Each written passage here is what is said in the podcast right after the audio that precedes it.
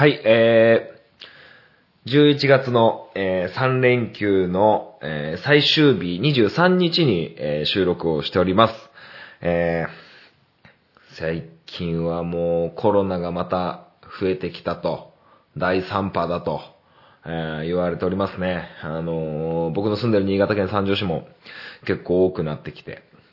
うん、なんかこう、本当に心配になってきましたね、本当はい。で、テレビのニュースを見るとね、こう、北海道、東京、大阪とかは、すごくこう、コロナ関係の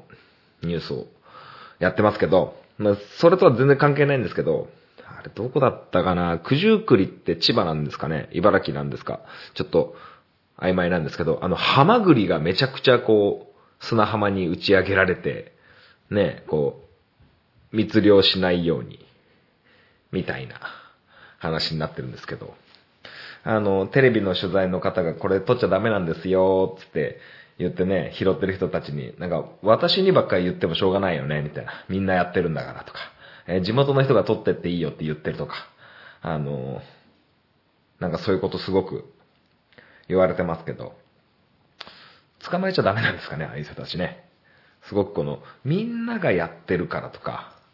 ね、なんか、横断歩道みんなで渡れば怖くないみたいな。ね、あ、違うか、赤信号ですね。赤信号みんなで渡れば怖くないみたいな。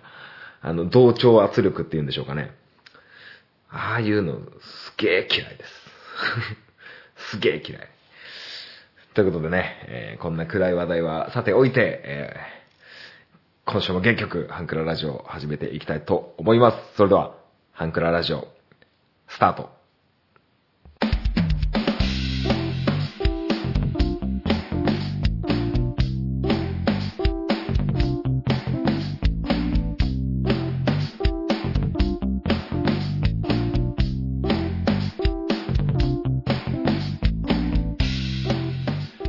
スイートポッドキャスティングハンクララジオ MC を務めます。私、本マッチでございます。この番組はハンクラッチのように力を入れすぎず入れなすぎずをモットーにお送りする番組でございます。よろしくお願いいたします。えー毎週水曜日22時、スイートなお時間に、えー配信しております。よろしくお願いします。あのーまあまあ、先ほども言った通りコロナのニュースがね、こう、日本中を駆け巡ってる最中なんですけど、あのーまあネットニュースを見ればね、こう、大阪、東京、北海道、えーかなりの、えー第3波が来てると、え GoTo をやめるやめないだとか、えーいろいろこうニュースになってるんですけど、まあ、テレビのニュースを見るっていうよりもどうしてもこの、あの、ヤフーニュースとかこう、スマホのね、ニュースアプリでね、ニュースを知ることが多いんですよ。はい。まあ野球で言えば、大英ホークスの内川選手がどこに、ね、どこの球団に次行くのかとか、えー、ビジャレアルの久保建英選手が、えー、どういう評価を受けてるだとか、いろいろネットニュースで、え見るんですけど、そのネットニュースを見てて、ものすごい面白そうなゲームを見つけたんですよ。はい。僕、このハンクララジオのたびたびこのゲームの話をするんですけど、まあ結構ゲーム好きで、でもゲーム好きなんですけど、正直やってる時間はあまりない。あまりないんですが、うまくこう、時間を作って、やろうかなと、えー家族の、目を気にしながら、あの、ゲームをする時間を確保してやったりとか、えーしてるんですけど、で、正直今ゲームあんましてなくって、プレイステーション5も欲しいなって思ってたんですけど、でも実際 PS5 買えないし、ね、抽選とかにもやってないし、あの実際買ったところで、本当にやる時間があるのか、取れ高取れんのか、この元取れるかなっていう不安もあって、ちょっとゲームだいぶ、本当ね、キラータイトルうん、それファイナルファンタジーとか、ドラゴンクエストとか、あの、すごく有名なね、あのソフトしかやらないんじゃないかなって僕は思ってて、そこでですね、このいやネットニュース見てたら、天水の桜姫というゲームソフトが今すごく話題だと、えーいうことに、えー僕はそのニュースを見てしまうんですよ。はい。で、その触れ込みがですね、あの、農林水産省というワードが出てきてて、プレイステーション4のゲームで農林水産省でどういうこっちゃって思ってたら、そのゲームは、あの、RPG なんですよ。ロールプレイングゲーム。和風ロールプレイングゲームなんですけど、稲作をやるという。稲作ですよ。田んぼです、田んぼ。お米作りをするっていうことが話題になってて、で、なんで農林水産水産省がそういうふうな、なんか、ヤフーニュースになってたかっていうと、その、ゲームの中で、その、お米作りをする上での、その、米作りの Q&A を農林水産省の Q&A と照らし合わせても、ものすごく忠実にお米作りを再現していると。天水の桜姫のお米作りという、ね、まあ、冒険するゲームなんですけど、その中でこう、敵を倒したり、えー、お米を作ったり、みたいな、えー、感じなんですけど、そのお米作りの部分がものすごく忠実に再現されてると。えいう感じになってて、え発売日がおそらく11月12日。はい。僕がそれを知ったのは、まあその、ちょっと、11月12日からだったんですけど、えー、土日にね、あのー、いろんなゲーム屋さん行ったんですけど、どこにも売ってなくて、で、ネット見ても、どこにも売ってないんですよ。もう売り切れ続出みたいになってて。まあ僕はね、あの、メルカリで、えー、すぐ手に入れたんですけど、で、今やってるんですよ。めちゃくちゃ面白い。めちゃくちゃ面白くって、あの、そのね、僕、その、農林水産省の Q&A を参考にするとものすごくいいお米作りができるっていう、その忠実なお米作りの部分にも惹かれたし、あの、ロールプレイングゲームなんで、あの、冒険するんですよ。敵が来て、敵をやっつけて。で、次々新しいダンジョンに潜っていくみたいな感じなんですけど、それが横スクロールなんですよ。横スクロールってのは、まあ、マリオみたいな。マリオとか、えー、なんだろう、えー、頑張れゴエモンとか。だいぶ、あの世代が分かっちゃう感じですけど、頑張れゴエモンとか、あとなんだろうな、ドンキーコングとか、クラッシュバンディーとか、そんな感じのなんかこう横スクロールの感じで、すごくこうやりやすい。最近の RPG って結構、ね、TPS とか、えー、こうすごく難しいのがあるじゃないですか。なんかバイオハザードとか、あの、ウォッチドックスとか、えー、そういう、ね、モンスターハンター、モンハンとか、すごく難しいんですけど、え、2D アクションだったら僕もできるかなと思ってやってみたんですけど、ものすごく面白くって、で、その、田んぼの部分の、その、どこまで忠実に再現されてるかっていうのは、あの、まあ、まず、その、田んぼを、田んぼに稲を植えますよね。そしたら稲の植える間隔とか、あと、水の量、気温、水温、みたいなのを、あの、忠実にこう、えー、グラフ、グラフっていうかこう、数字で出てるんですよ。で、あの、1年がだいたい12日間で終わっちゃうんですよ。っていうのも、なんか、春、夏、秋、冬あって全部3つあるんですよ。春の1週目、2週目、3週目。夏の1週目、2週目、3週目。秋の1週目、2週目、3週目っていう感じで、そんな感じで結構サクサク、あの、時間は過ぎていくんで、面白いんですけど、やりやすいんですけど、その肥料とかも、その、草を、防虫虫を寄せ付けないような肥料とか、あの、根を腐らせない肥料とか、葉っぱを大事にする肥料とか、えー、穂が垂れてきたら穂を守る、えー、肥料とか、いっぱいあったりとかして、すごくこうね、面白いんですよ。で、その RPG は、あの、普通の RPG って、まあ、ドラゴンクエスト、ファイナルファンタジー、いろんな RPG ありますけど、敵を倒してレベルを上げていくと思うんですよね。違うんですよ。お米作りをして、その主人公の桜姫は強くなっていくんですよ。えー、今年は豊作だったから、すごく、こう、パラメータが上がるみたいな。まあ僕も詳しくね、やってないんで、あの、まだまだ、ね、お話できる部分は少ないんですけど、すごくね、こう、稲作も面白いし、RPG も純粋に楽しいので、すごくね、こう、あの、時間を作ってね、すぐやりたい、すぐやりたいってなって。で、月曜日と水曜日って僕、サッカーの練習なくって、仕事終わったらすぐ、まっすぐ打ち帰ってくるんで、なんとかね、こう、え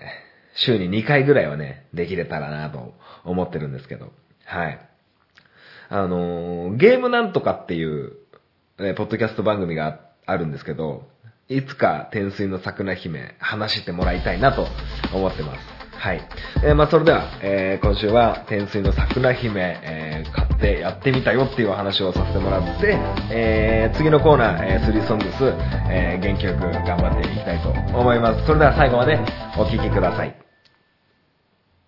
アプローチラジオこの番組は MC のケンとリョウの同級生2人がお送りする雑談ポッドキャスト番組です。皆様の日常にどんどんアプローチしていきたいと思いますので、お便りお願いします。月曜日夜9時配信中。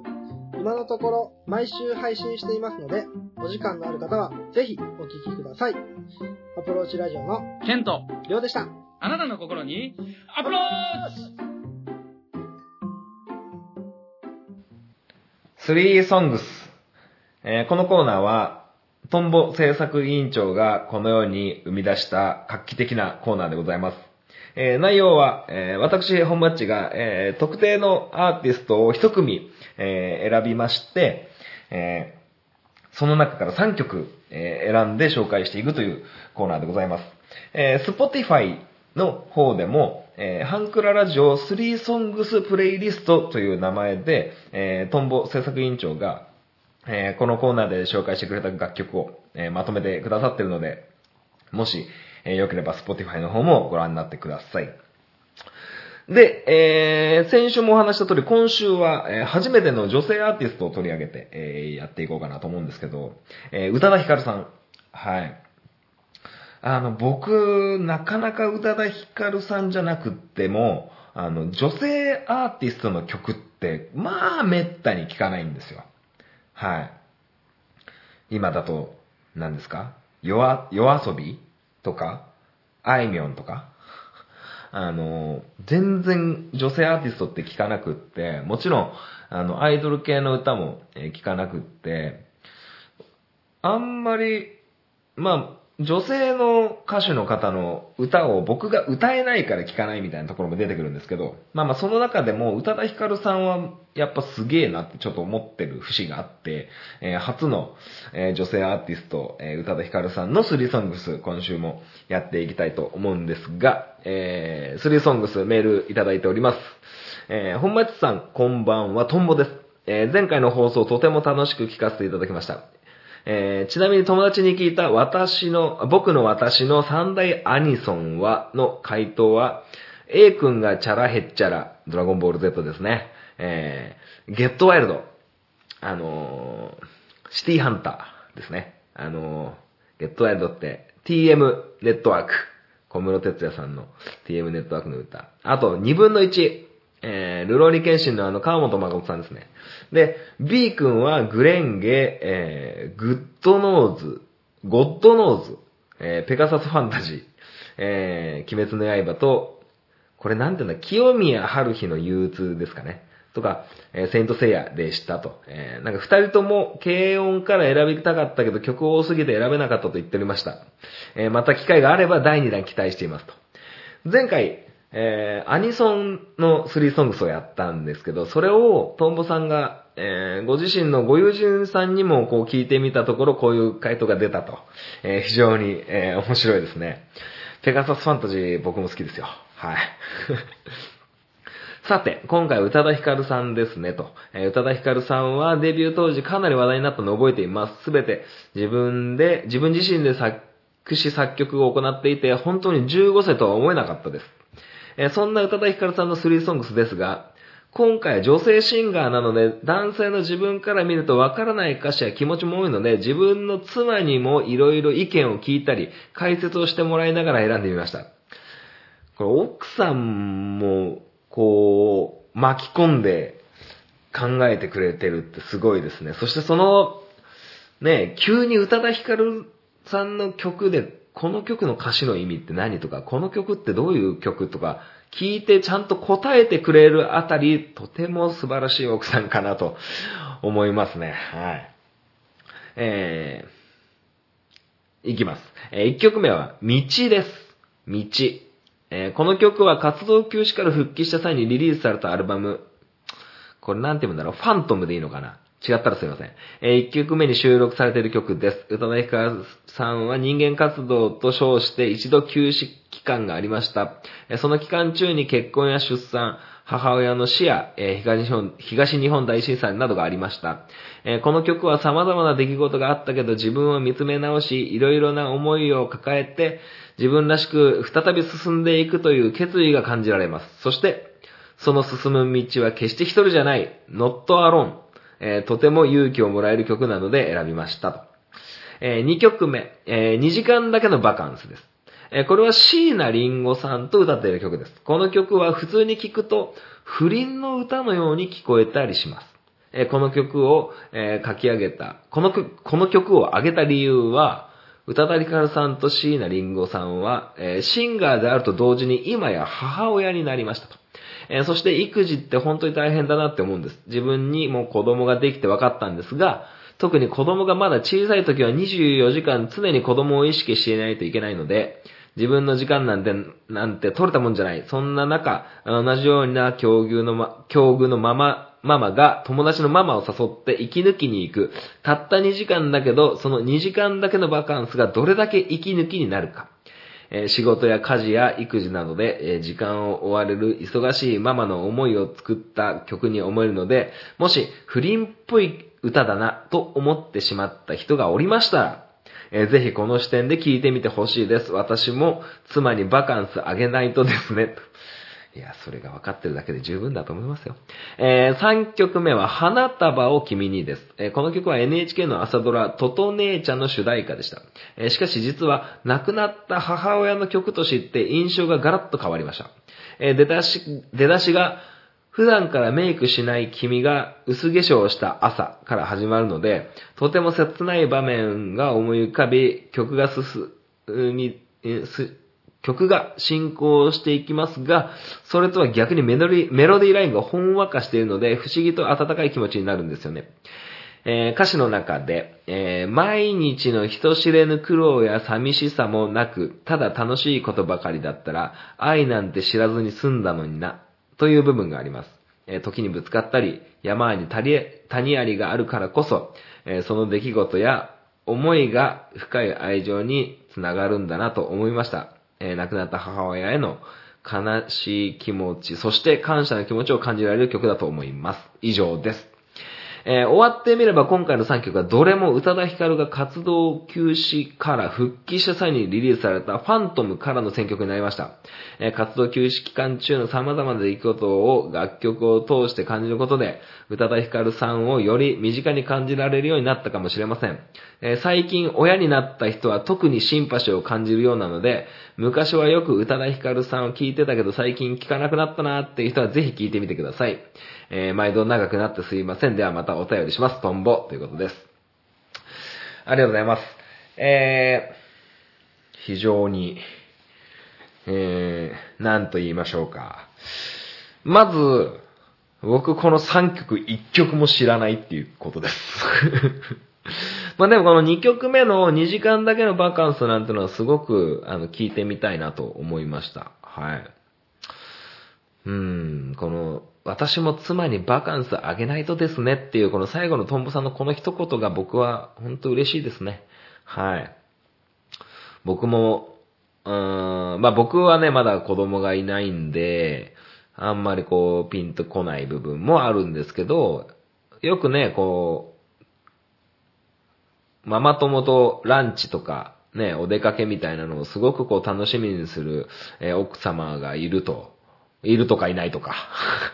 テレビとかでよく、えー見かけたりしますけど、うーん、やっぱ、そうなんでしょうね、子供、子供をね、こう、子供を見ない時間がどれだけこう、しん、まあ、子供をじ見てる時間に神経を使っている分、あの、だいぶこう、えー疲れとか、こう、なんて言うんですかね、こう、すごくこう、うーん、疲れっていうことじゃないんだよな。なんか心のね、この、荷物が取れるみたいなね、感じになるのかなと思うんですけど、はい。そうですね。まあまあ僕、ほんとね、こんな、あのなんか内容をきっちり書かれた後だと僕も紹介しづらくなっちゃうんですけど、あの、まあサクサクっと、僕は Can You Keep a Secret? えー、次はプリ、プリズナーオブラブでいいのかな？えー、もう一つがカラー、カラーかな？カラーズかな？どっちか。の3曲です。まあ、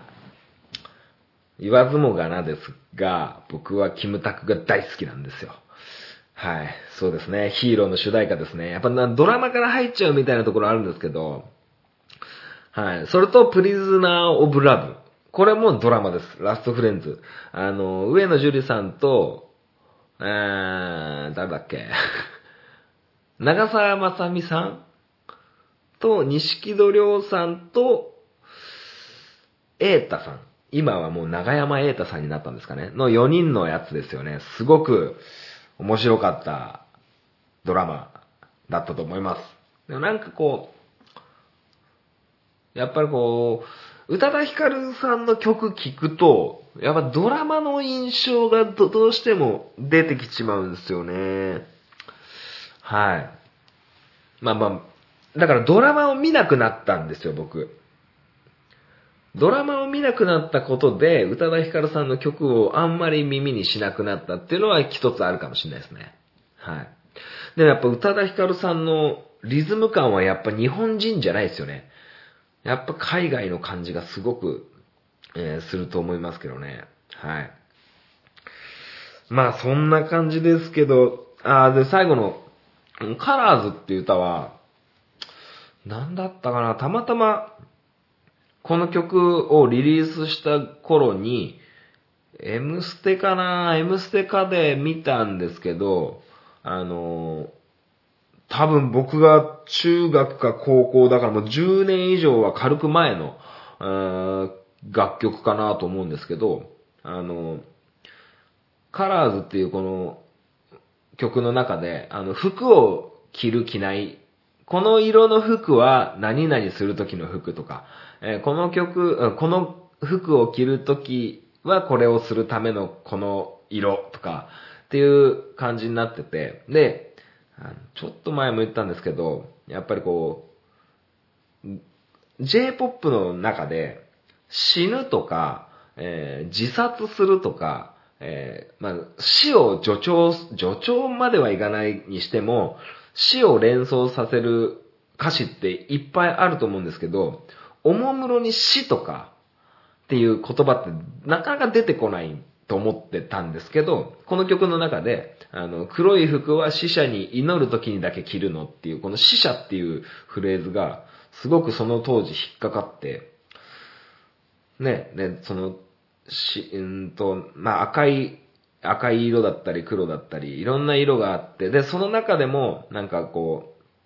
う、人間のね、こう、色みたいなのも、すごく、えー語ってるのかなと思って。で、で、実際自分は何色なんだろうとか、えーで、またちょっと飛ぶんですけど、あの、ミスターチルドレンさんのギフトっていう曲で、あの、白も黒もない、えーグレーのゾーンが、みたいなのとか、あの、色ってすごくこう、人、聞く人とか見る人によって、だいぶ捉え方がすごく様々変わっていくもんだなと思ってて、はい。だから、あの、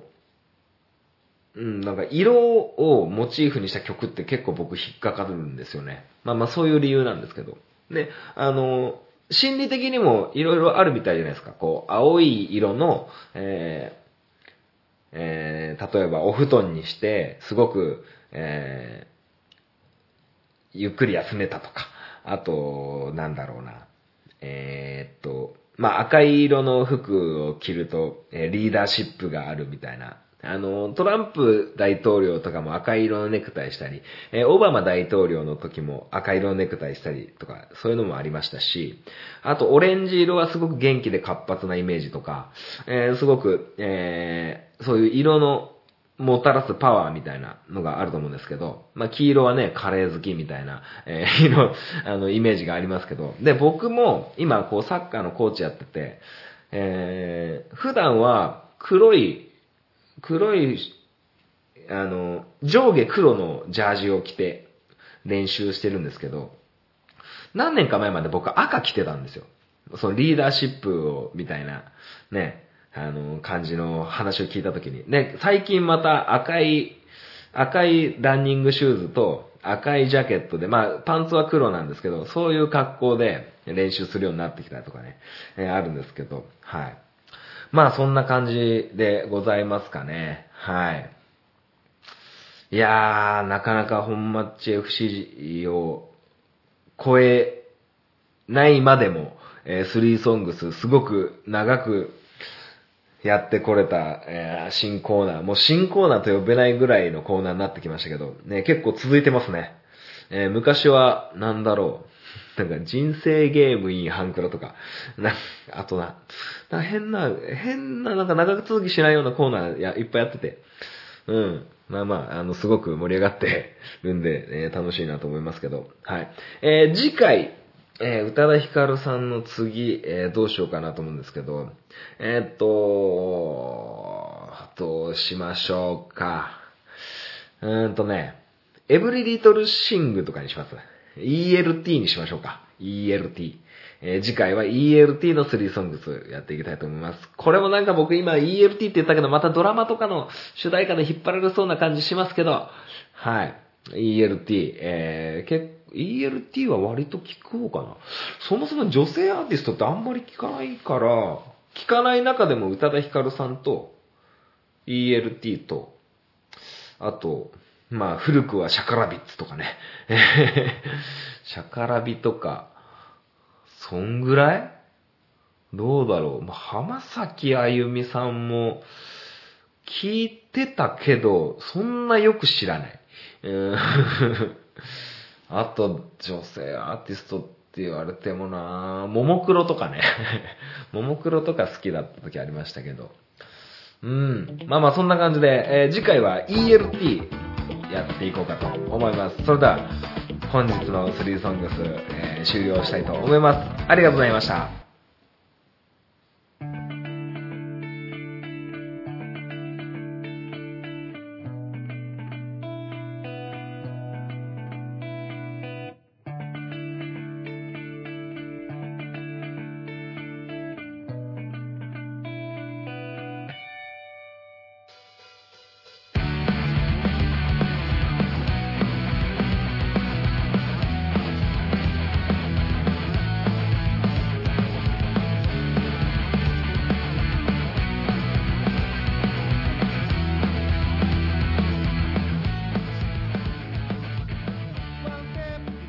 ッチ FC! このコーナーはサッカー大好きな本マッチがサッカーについてお話しするコーナーでございます。はい、えー、今週は、あのちょっと、うちのチームであったことを少しだけお話ししようかなと思うんですけど、あのまあ、チームで、えーまあ、簡単に言うと試合に行ったんですよ。で、試合に行ってですね、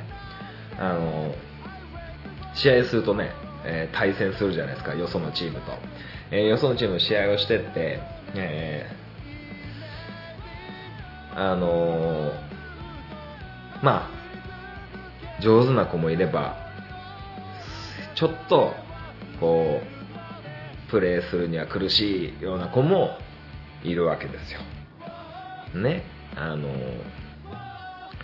それでも、その、なんて言うんでしょう。サッカーの目的は何なのかって子供に言うと、子供は、まあ、僕が子供に言ってるからなんですけど、あの、サッカーの目的は、目的は何って聞くと、あの、ゴールを目指すスポーツですって答えるのがほとんどかなと思うんですけど、あの、僕はそうじゃなくって、サッカーは勝つためにやるスポーツだよっていう風な言い方をしてるんですよ。言ってるんですけど、あの、勝つことだけが全てじゃないっていうのは僕は分かった上で言ってるんですよ。で、えー試合に連れてって、まあ、うちの、えーエースの子がいるわけですよ。はい。で、えーギャラリー席には保護者の方がたくさんいまして、で、試合始まって、そうですね、前半のちょうど真ん中ぐらいに、あの、突然その子が泣き出しちゃって、エースの子が。あ、もうこれはダメだと思って交代して。どうやらどこも接触プレーはなかった。ね、痛そうにはない。でも泣いてる。すごく泣きじゃくってて。どうしたって聞いたら、あの、お母さんがって言うんですよ。あの、まあ、簡単に言うと、まあ、ちょっとミスしたプレーがあって、あの、まあ、ちょっとお母さんに言われちゃったと。何を言われたかまでは言わなかったけど、言われちゃって、泣いちゃったと、えーいうことがあったんですよ。で、エースはもう交代したっきり、その試合には出ず、えー結果、0-2ぐらいで負けちゃったんですけど、まあ、チームとしては、もうそのエースがいないっていうのはだいぶ大打撃なわけで、まあ負けちゃったんですけど、まあだからって無理してそいつをね、出して、えー無理やり勝とうなんて気も僕もさらさらなくって。で、改めて、その、ギャラリーにいる保護者の方の役割というか、どういう気持ちで、えー子供のサッカーを、子供のサッカーに関わるかっていうのを考えたときに、あの、JFA、えー日本サッカー協会が出す、えープレイヤーズファーストっていう、あのものがあるんですよ。まあそういう冊子みたいなのがあったりとか、よく言われてるんですけど、まあネットで調べればすぐなんですけど、あの、子供を尊重しましょうと。えーとにかくプレイヤーを第一に考えて、えーやりましょう。えーそれは、あの指導者も、僕もそうですし、お家の方も同じように。えプレイしてるのは子供だよ。でそこでちょっと、あの、JFA が掲げてるこのプレイヤーズファーストにおける、あの、子供からの招待状っていう、あの、のがあるんで、それを、あの、ちょっと紹介したいなと思って。はい。で、この、選手からの、まあ、子供からの招待状っていうのは、これはま日本サッカー協会から出てるんですけど、これはサッカーだけじゃないよな。スポーツだけじゃないよな。子供に物を教えるとか、子供の上に立つ大人として、これはすごくいいもんなんじゃないかと思って、あの、紹介させてもらおうかなと思いました。僕は何度もこれを見てるんですけど、あの、まあ、僕もね、あの、サッカー人ですから、やっぱ勝つためにやりたいですし、あの、でもその反面勝つことだけが全てじゃないっていうのも分かってるし、ちょっと見失いがちなところもあって、ちょっと改めて、え紹介しながら僕も、え振り返ってみようかなと思って。で、あの、ちょっとこれも冊子をちょっと見てるんですけど、あの、まあ、主な、なんかこれポスターとかで出てる、で出るんですけど、あの、まあ、お持ちですか？子供たちからの招待状、えー子供たちにとって大人の適切な関わり方はとても大切。えーそんな人たちなら大歓迎。えー以下の方に招待状を出します。っていうのがあって、項目がいくつかあって、その横にはあの子供たちがすごくニコニコした絵が描いてあるんですけど、えーまず一つ、えー僕たちのことを第一に考えてくれる人。私たちが勝つことではなく、みんなが楽しむことを喜んでくれる人。コーチはコーチ。レフェリーはレフェリーに任せ、みんなを応援してくれる人。いつも僕たちを励ましてくれる人。私のことばかりではなく、私たちのチームや相手チームにも拍手を送ってくれる人。サッカー仲間全員を尊重してくれる人。僕たちのいい見本になってくれる人。私たちのトライを認め、励まし、見守ってくれる人。以上になります。あの、さっき僕がお話しした、あの、子供が泣いちゃったっていう話。これはね、いつも僕たちを励ましてくれる人っていうところに引っかかってくると思うんですけど、きっとその時は親が、あの、何してんの下手くそみたいな、なんて言ったかわかんないですけど、そういった選手を応援する声ではなかったはずなんですよ。じゃなかったら泣かないと思うんですけど。で、子供ってのは、えーそもそも褒められたい生き物ですから。認めてもらいたい生き物だと思うんですよ、子供って。今日の僕どうだった？とか、今日の僕何点？みたいな、そういう、コーチ僕できた？見て見てって、やっぱ自分を見てほしいんですよ。で、今回のケースは、あの、僕は、あの、子供がね、泣いちゃったことに関しては、あの、僕もなんとかフォローするようなことができたと思うんですけど、あの、僕に褒められるのと、自分の親、お母さん、今回のケースはお母さんだったんで、お母さんに褒められるのって、もうお母さんにやっぱ褒めてほしいと思うんですよね。うん。なのに、ちょっとその応援の声じゃなかった。っ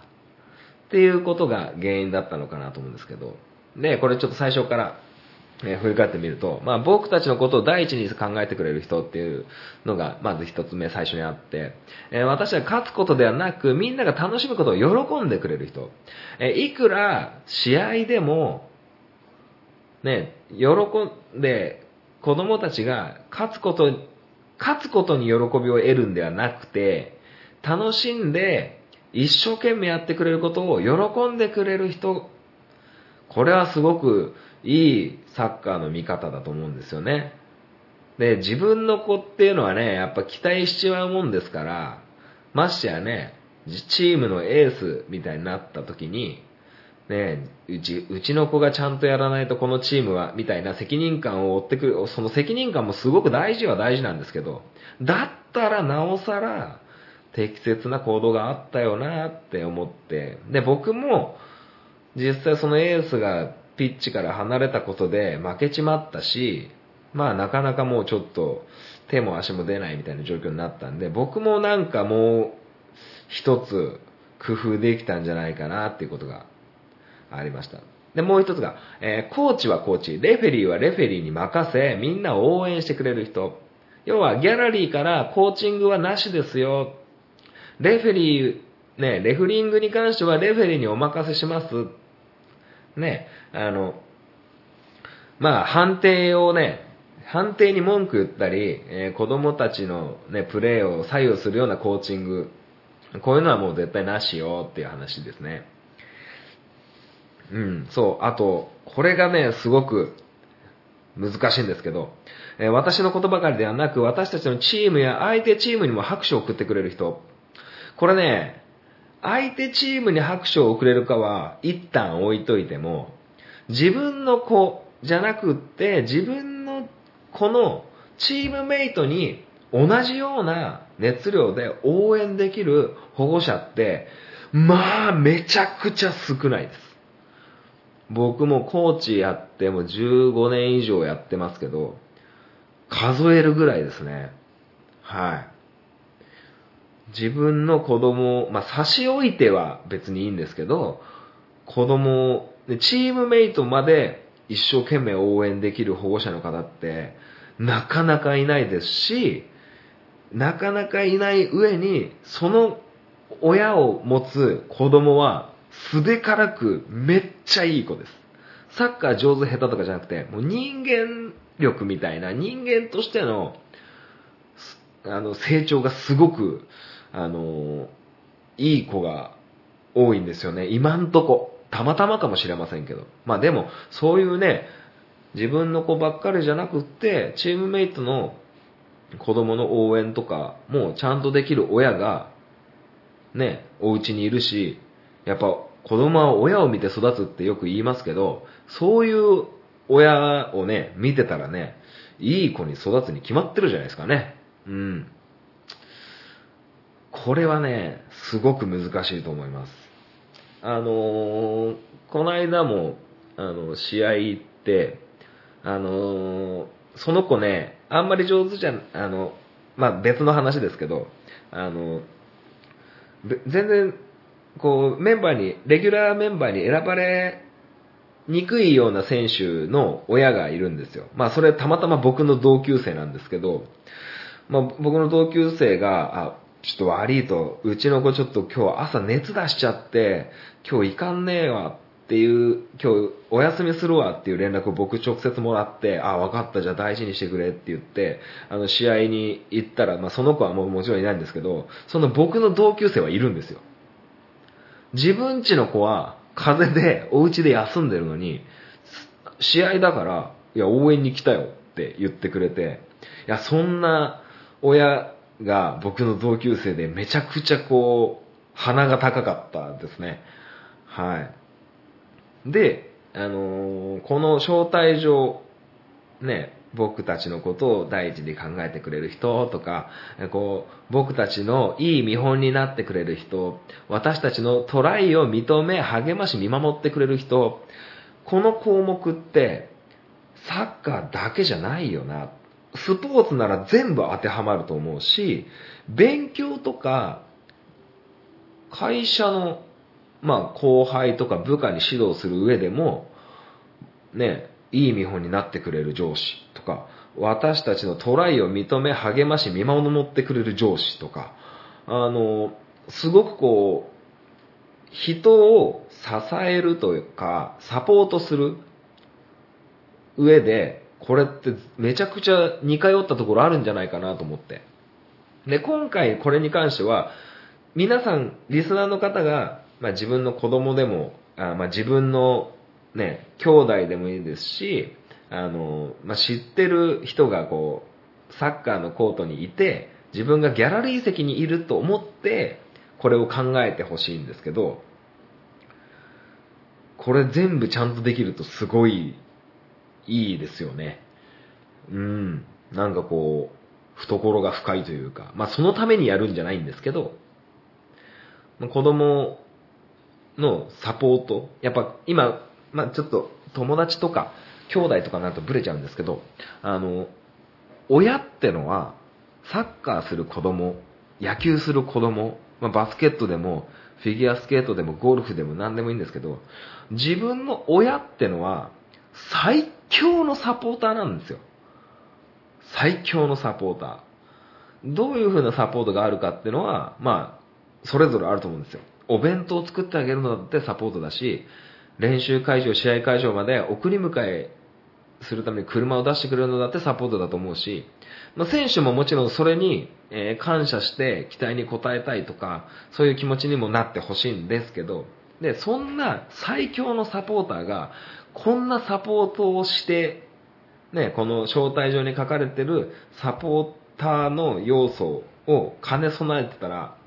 ものすごいいい子に育ちそうな気がしてて、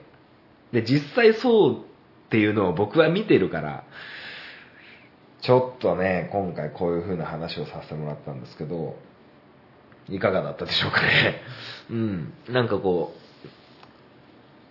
僕なんかはこうサッカーを教えてるっていうこともあって、普段からずっと子供とね、あのーサッカーやってますから、あれなんですけど、ちょっとね、これを、いろんな現場に持ち込んで、皆さん、リスナーの皆さんがこれを考えながら、誰かをサポートするってなった時に、こういうふうなことを思い出してくれたらなと思っております。はい。まあちょっとね、こう、プロサッカー選手は別ですよ。うん。プロサッカー選手はね、あの、まあお金もらってるってのもあるけど、まあ、だからって、あのね、あの、やじっていいってことじゃないんですけど、ちゃんとね、こう、うん、励まして、ね、いつも僕たちを励ましてくれる人って書いてあるんでね、サッカー仲間全員を尊重してくれる人とかね、まあこれっていうのはサッカー仲間っていうのはコーチとか、あの、レフェリーとか、あの、会場スタッフとか、まあその、試合を行うために関わってくれる全ての人に、を尊重できるかっていうことだと思うんで、まあまあ、あの、小学生、中学生、ね、これから高校サッカーもあって、えー J リーグももう優勝が決まるか決まらないかっていうところで、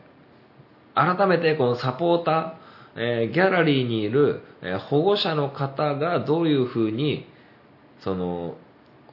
プレイヤーを尊重できるか、プレイヤーズファースト、えーそれを考えて行動できてるかっていうことを、ちょっと改めて、えー考えていきたいなと思って、えー僕自身のために今回は、こういうふうな話をさせていただきました。えーまああんまり、面白いような内容じゃなかったんですけど、まあちょっと、えーためになったかなって思ってくれたら嬉しいです。それでは、本町よし試合終了。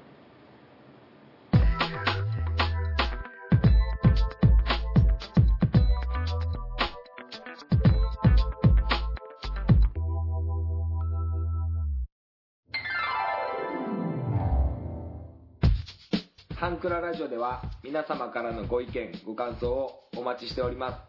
す。メールアドレスは、ハンクラ .h2u.gmail.com です。スペルは、hankura.h2u です。h2u の2は数字の2です。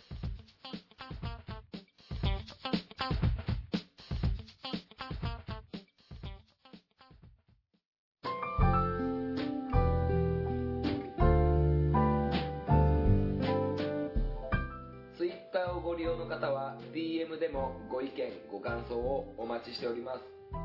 ハンクララジオで検索してみてください。ハッシュタグハンクララジオでのツイートもお待ちしております。ハンクラはひらがな。ラジオはカタカナです。みんなでフォローして盛り上げていきましょう。